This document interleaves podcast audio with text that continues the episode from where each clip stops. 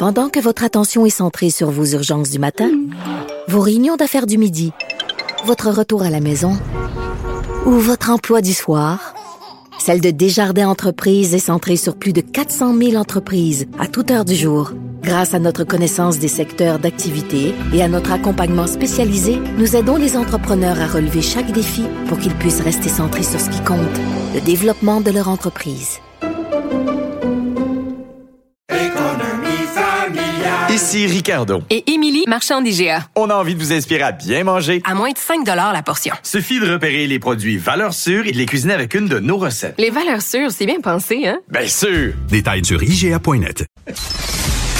Soucieux de bien comprendre tous les enjeux, il vous montre l'autre côté de la médaille. Vincent Dessereau. Ah, cette année, en janvier, on a une saga euh, assez, drôle. L'année dernière, c'était beaucoup moins drôle avec euh, l'assaut du Capitole. Le 6 janvier, vous vous souvenez probablement où vous étiez quand vous avez vu ces images absolument ahurissantes euh, d'une foule en colère qui entre donc de force dans le Capitole aux États-Unis pour empêcher la validation de la victoire de Joe Biden. Ben, on est un an plus tard. malheureusement, les États-Unis semblent pas aller mieux nécessairement. Je sais pas si mon invité va être, va être d'accord lui qui était euh, pratiquement en direct lorsque ça se déroulait. On l'écoutait euh, euh, justement à, la télévision à ce moment-là, membre associé à la chaire Raoul Dandurand, spécialiste de la politique américaine, Guillaume Lavoie qui est en ligne. Guillaume, salut. Bonjour. c'est quand même des souvenirs assez particuliers que ça, que ça ramène ce 6 janvier 2021 où on assistait à des scènes qu'on n'aurait pu jamais imaginer. J'étais de ceux, vous l'avez bien dit, là, qui commentaient en direct. Et pour la petite histoire, euh, j'étais dans une réunion, quelqu'un d'LCN m'appelle en disant Est-ce que vous pourriez venir commenter? Il y a des gens qui manifestent.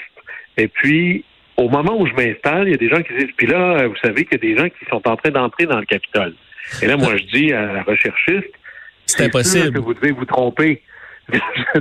écoutez, vous imaginez, on parlait de l'avion tantôt. Là, vous pensez à passer des douanes là, pour embarquer dans l'avion. Euh, le Capitole, c'est quelques niveaux au-dessus. Alors, moi, je me disais, naturellement, c'est absolument impensable. Et là, je vois, comme tout le monde, absolument atterré, euh, des insurgés, des manifestants qui décident d'aller désacraliser un des endroits les plus mythiques de, de l'expérience américaine. Et là, moi, j'avoue que j'étais complètement estomaqué, puis je voyais vraiment ça comme il y aura des conséquences, on va en parler très longtemps. Et vous savez qu'il y en a qui ont fait, qui ont été condamnés jusqu'à 50 ans prison pour ça. Oui. moi, c'est peut-être même pas assez. Oui, on parle de dossiers par centaines quand même. C'est assez fascinant de, suivre ça. La plupart euh, même ont finalement renié leurs croyances à ce moment-là, souvent liées à QAnon et tout ça, tout ça disant, écoute, j'ai eu le cerveau complètement lessivé par euh, les, les, réseaux sociaux, les mensonges de, de Donald Trump. Euh, quand même, Guillaume, revenir sur ce qu'il y a un an, là, après ces événements-là, on avait sécurisé le Capitole et on avait pu voir quand même un moment, moi j'avais trouvé ça assez solennel, vraiment intéressant de voir le retour là, où Mike Pence, euh, Mitch McConnell, républicain, démocrate, dans un euh, Capitole là, euh, brisé dans les éclats de verre, avait dit la démocratie va triompher. On avait validé le, vote de, des, Américains, l'élection de Joe Biden à ce moment-là, disant c'est pas vrai que des émeutiers vont nous dire quoi faire. et on avait applaudi à ce moment-là. cette unité-là a pas duré. Hein. Elle n'a pas duré. C'est vrai que ça, c'était un beau moment, c'est-à-dire que la démocratie se révèle lorsqu'elle est testée. Ça, c'était vraiment le test ultime. Alors, on a décidé de procéder à la ratification de l'élection du président Biden. Et là, on s'est dit, bon, ben, qu'est-ce qu'on va faire pour la suite? Et à ce moment-là, des leaders républicains qui étaient plutôt proches de Trump avaient dit, je pense à Lindsey Graham qui avait dit, count me out. OK, c'est assez, là, je débarque du train Trump. Trump a joué un rôle là-dedans. Je suis dégoûté. Euh, vive l'Amérique. Ben, aujourd'hui, Lindsey Graham, pas ça qu'il dit, là. Là, on, voit l'espèce d'ascendance très, très forte de Donald Trump.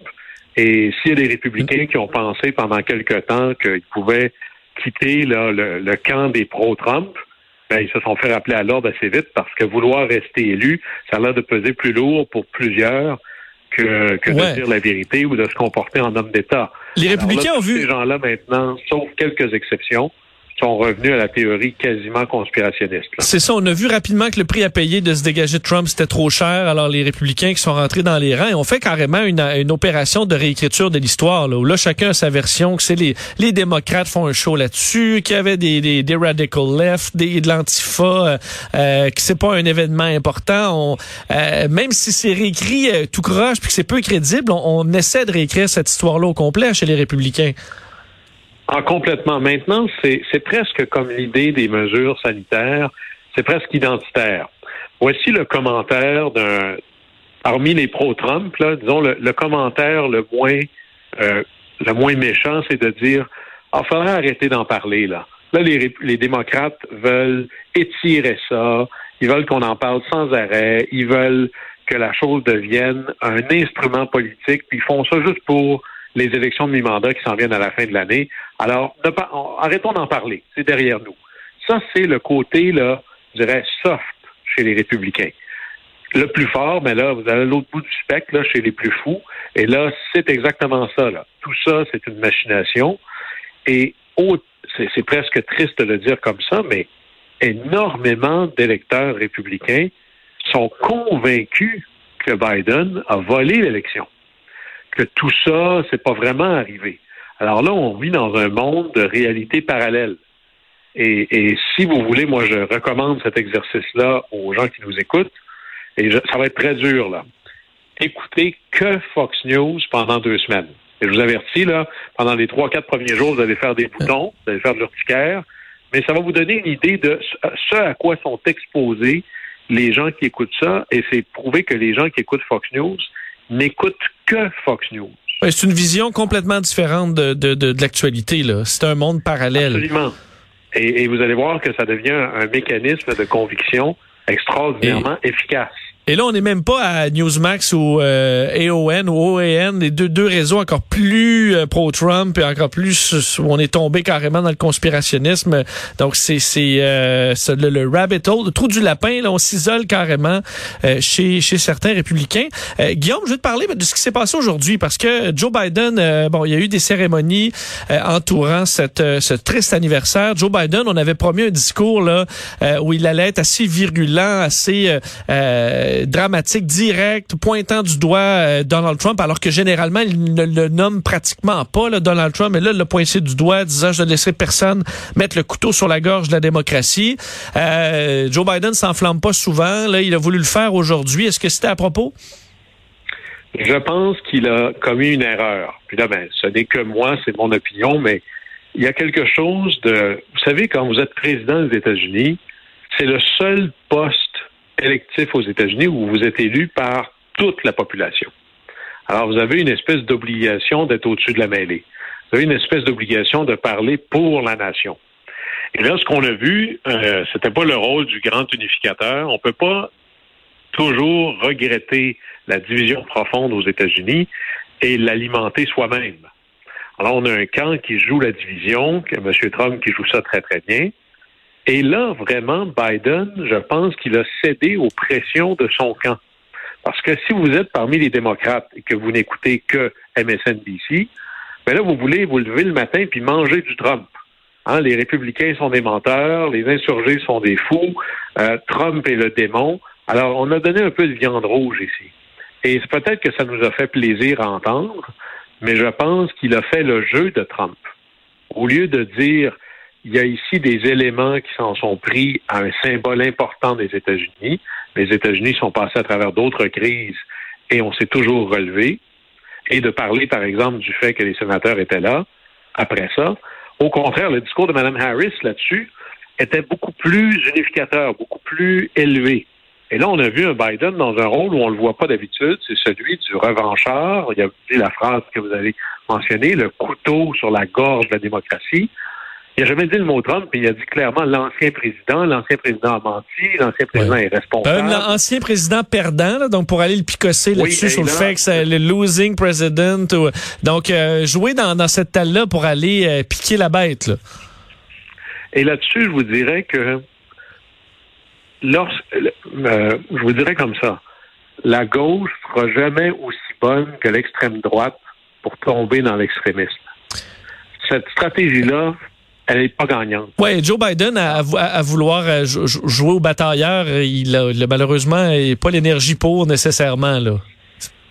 Et, et c'est aussi qu'il y, y, a une question de posture rhétorique. Lorsque Joe Biden, qui est le président qui a battu euh, M. Trump, vient dire la dernière élection là, qui était contestée, c'est l'autre qui a perdu. Ça veut aussi dire c'est moi qui a gagné. Un ancien président aurait pu dire ça. Obama ou euh, George W. Bush aurait pu dire ça et ça aurait parlé beaucoup plus fort.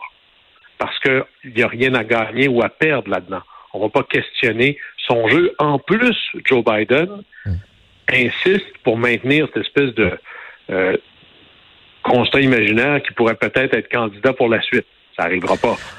Alors, on comprend que là, il y a comme l'air intéressé dans la chose. Alors, même s'il est en train de clamer la vérité, il est peut-être pas la bonne personne pour dire Trump est un menteur, même s'il a raison quand il dit ça. Alors là-dessus, je pense qu'il a manqué une opportunité. Et vous savez, aux États-Unis, il y a deux sortes de journées. Il y a des journées d'élection, puis les autres pour s'y préparer.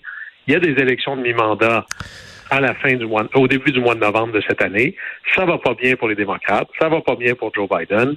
Alors peut-être que là, ben, on s'est dit bon, ben coudon, on va euh, mettre du fil barbelé sur nos gants de boxe, puis on va aller se battre. Mais je pense que à ce jeu-là, on fait le jeu de M. Trump. Euh, D'ailleurs, euh, pour terminer un peu sur l'avenir, euh, oui, 2022, ça, on y est là. Tranquillement, on, va parler de plus en plus des élections de mi-mandat. Euh, ce qui nous dit mi-mandat dit que la prochaine étape, ensuite, ça va être parler déjà de 2024. Euh, j'ai l'impression bon, que les démocrates vont devoir se, se trouver, se bâtir un candidat qui va être capable de faire face à du Trumpisme. Là. Et c'est pas la même façon de faire de la politique. La façon de faire qu'on avait avant depuis des décennies, ben on jette ça aux poubelles. faut faire face des fois à des, des, des, propos complètement saugrenus, des mensonges. Euh, est-ce que ce sera Trump? Est-ce que ce sera quelqu'un de proche de Trump, même des fois encore plus euh, poussé dans les théories du complot? C'est pas impossible. Euh, est-ce que les démocrates peuvent se bâtir un candidat parfait pour faire face à cette menace-là, alors qu'ils se sont fait prendre un peu par surprise dans les dernières années? la réponse, oui, mais il est vraiment très, très tôt. imaginez si on, est à un an des élections de mi-mandat, ça veut dire qu'on est vraiment là à deux ans du déclenchement de la présidentielle pour les, les primaires. Plein de gens vont vouloir y aller. Mais il y a, une blague quand il y a un concile pour euh, quand il y a une rencontre pour voter pour un nouveau pape.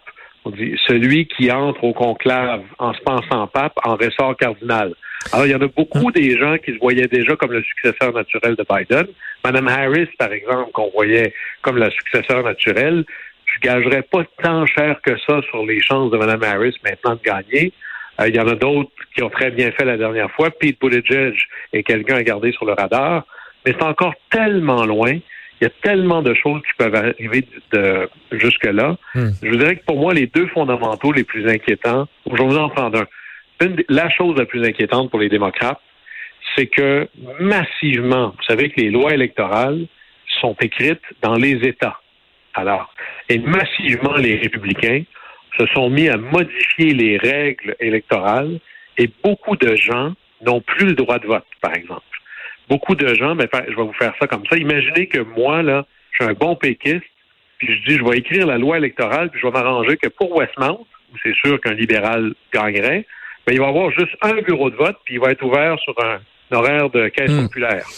Alors, vous voyez comment je peux transformer le résultat électoral en rendant plus facile ou beaucoup plus difficile. Dessiner les, cartes électorales pour favoriser euh, son parti, c'est vraiment ce qu'on est en train de faire en ce moment, une mission pour euh, pour pour euh, influencer le vote en ce moment dans la construction des des cartes électorales et autres. Là.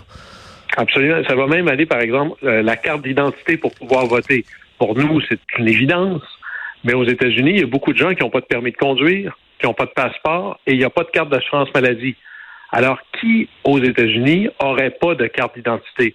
Les populations les plus pauvres, les populations souvent plus latino, plus noires, qui votent davantage démocrates. Alors, vous voyez que c'est plein de manières insidieuses qui, par en arrière, favorisent un vote plus républicain à la fin.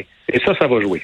Pays qui a de sérieux, euh, sérieux problèmes et malheureusement, on semble pas en direction de, de les régler, mais d'aller vers euh, euh, vers pire. On surveillera ça cette année parce que beaucoup de choses vont se passer euh, en actualité américaine. Guillaume Lavoie, c'est un plaisir de, de te reparler et on, euh, on, va- on va continuer de suivre ça dans les prochains mois. Merci d'avoir été là. Au plaisir. Au revoir, Guillaume Lavoie, membre associé à la chaire Raoul d'Endurance, spécialiste de la politique américaine.